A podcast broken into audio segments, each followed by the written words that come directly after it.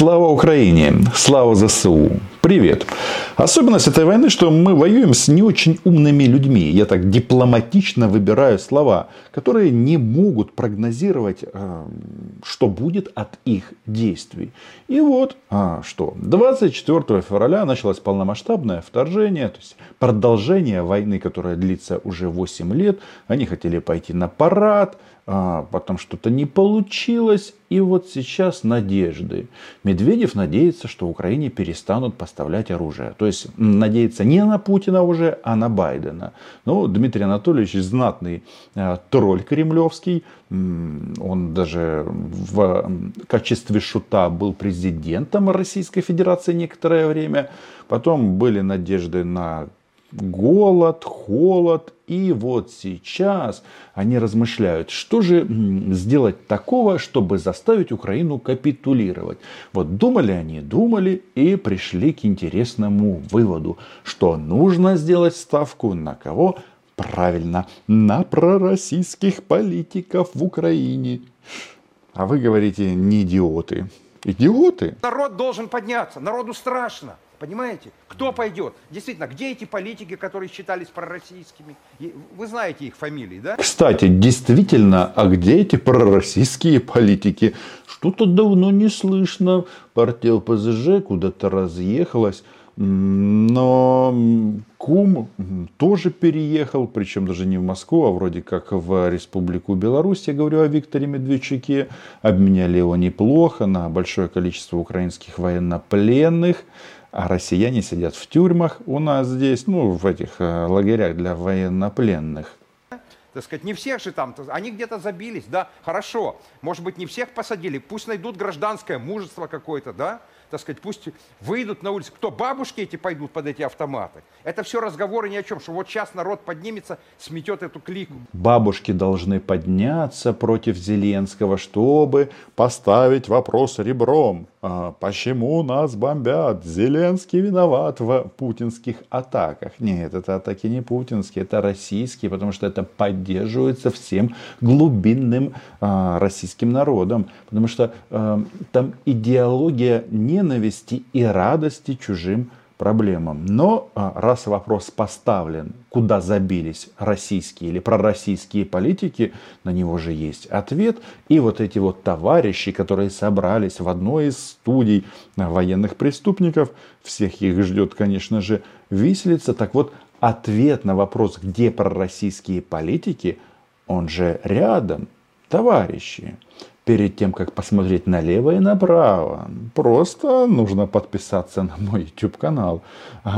Пишите в комментариях, насколько вот эти вот надежды российских фашистов на пророссийских политиков в Украине может им помочь. Ну что, обращаюсь теперь к сидящим в этом зале.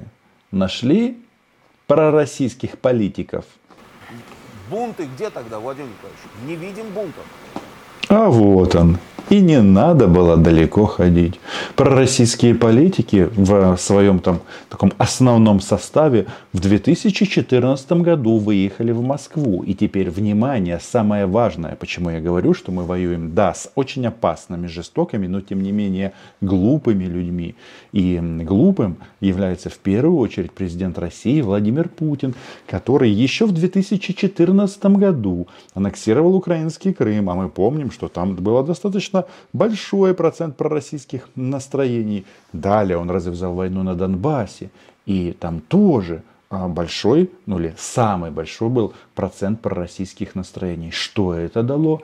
Правильно, это изъяло такими вот действиями недальновидными все пророссийское население, которое могло избирать таких, как Янукович. И если бы они были чуть-чуть дальше, ну, смотрели бы дальше чуть-чуть, то нормальный политик, который играет в большую игру, конечно же, на такое бы не пошел. Потому что до 2014 года пророссийские силы всегда имели возможность получить половину на выборах, а самое главное, политическое влияние России, Кремля, Путина было до Ужгорода включительно, а теперь вот такой вот поворот. Ну что скажешь, глупенькие. И это просто нужно зафиксировать. Более того, говорят, что рейтинги этого товарища в маечке, если верить, по крайней мере, киевским опросам, Во время военного конфликта не верьте никакой социологии. А вот и пророссийские политики из Украины, на которых вы заслужили, товарищи россияне, а, которые подняли капиталы на ваших деньгах, которые сюда закидывал Путин. Ну, чтобы они тут создали что там, пятую колонну и так далее, и так далее. Но что произошло? Они с этими же деньгами вернулись в Москву реэкспорт. Но почему они не умные? Вот Владимир Николаевич Олейник, э, известный когда-то человек, ходил с очень таким э, важным э, лицом по Киеву, а теперь шарахается по Москве из одной студии в другую. Но когда он говорит о рейтингах во время войны, а Россия-то тоже ведет войну. Вы что хотите сказать? что и рейтинги Путина нарисованы. Вот он собрался, Владимир Путин, встречаться с матерями мобилизованных солдат. Интересно, а если солдатику 50 лет, его маму позовут или нет? Или, как всегда, сейчас выберут этих мам из а, Федеральной службы охраны, ФСО, которые сдадут кал и анализы на коронавирус, и потом в теории их допустят к телу царя.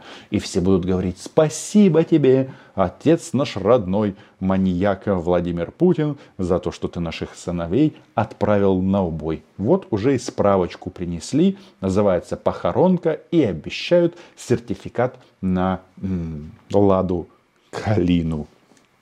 Я вас умоляю. Мы должны говорить, кто виновник этого, а не так все списывать на Россию. Россия вынуждена сегодня принимать меры, потому что вот это принимать меры, то есть начать полномасштабное вторжение и бомбить.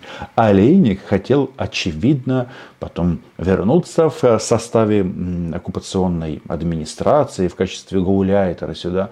Но что-то пошло не так. Вынуждена Россия. И вот это, ага, вот она, инвестиция. Вот в таких людей инвестировала Россия. А потом вы еще удивляетесь. Хотя, а, знаете, вот если и говорить уже о пророссийских политиках, ну, знаете, мир, он в принципе полон идиотов, это правда. Но быть идиотом, топить за Рашу, которая бросает на тебя же бомбы, это, конечно, высший пилотаж. И по результатам этой войны пророссийских настроений здесь не будет вообще. И пока мы видим, что там памятники Пушкина собирают, и они с грустными, эти памятники с грустными лицами уезжают куда-то в кузовах грузовиков. И это только начало. Нет Пушкину, нет российскому влиянию, потому что это что? Это российский нацизм, это ведет к смерти, которую они здесь сеют. И, между прочим, все опять же говорят прямым текстом. Возмездие, именно удары возмездия, именно вот такое э, проявление нашей ненависти, абсолютно святой ненависти. Это депутат из бассейна Владимира Жириновского. Большой патриот, сделал карьеру, эм, потому что был очень близок к телу Владимира Вольфовича. Не знаю, сейчас его отлучили или нет, но вот э, продолжает рассказывать, как нужно бороться с ЛГБТ в бане с Жириновским, э, а уже не Жириновским, ну и родину любить. Они будут сидеть и без газа, и без света, и без всего. Они должны там и замерзнуть, и сгнить. Обычные люди должны сгнить ну, и мерзнуть. Обычные люди должны выйти на улицы и наконец-то закончить эту, а э, это, это правление вы, нацистского вы... Э, режима Зеленского. Уверен, что после этих слов, а вот эти свидетельства, кстати, за эти слова этот мальчик сядет уже без Жириновского и, да, к телу его прикладывать уже не будут. Но эти слова, они же прекрасные. Согласитесь, после этого количество пророссийских настроений в Украине должно э, кратно э, стать больше. Правильно?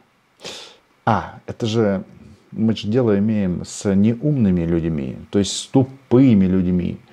А, а потом они удивляются, что с их солдатами здесь происходит беда. Заметьте, о м, том, куда делась их армия, в российских СМИ, в этих говношоу никто почему-то не говорит. А ведь там есть такие забавные пассажи. Мы не освободили всю Донецкую область. Да. Мы контролируем только половину Запорожской и половину Херсонской. Этот товарищ прекрасно понимает, что речь идет о Донецкой области, а не каких-то аббревиатурах. А еще а, вы не полностью контролируете Луганскую область. Хотя слово контроль, ну это, наверное, такое очень преувеличение. Речь же идет о том, что Россия а, просто уничтожает регионы, где жило самое лояльное к ним население. И я говорю, что ну это же просто глупость, это же тупость. Кто мог предположить, что они а, сами, ну вот фактически а, вот все, что связано с Россией, выжигают в прямом смысле этого слова. Все же видели в Телеграме м, видео, как а, снаряд от солнцепека попадает в Мариуполе в много, многоэтажку. Это термобарический а, боеприпас.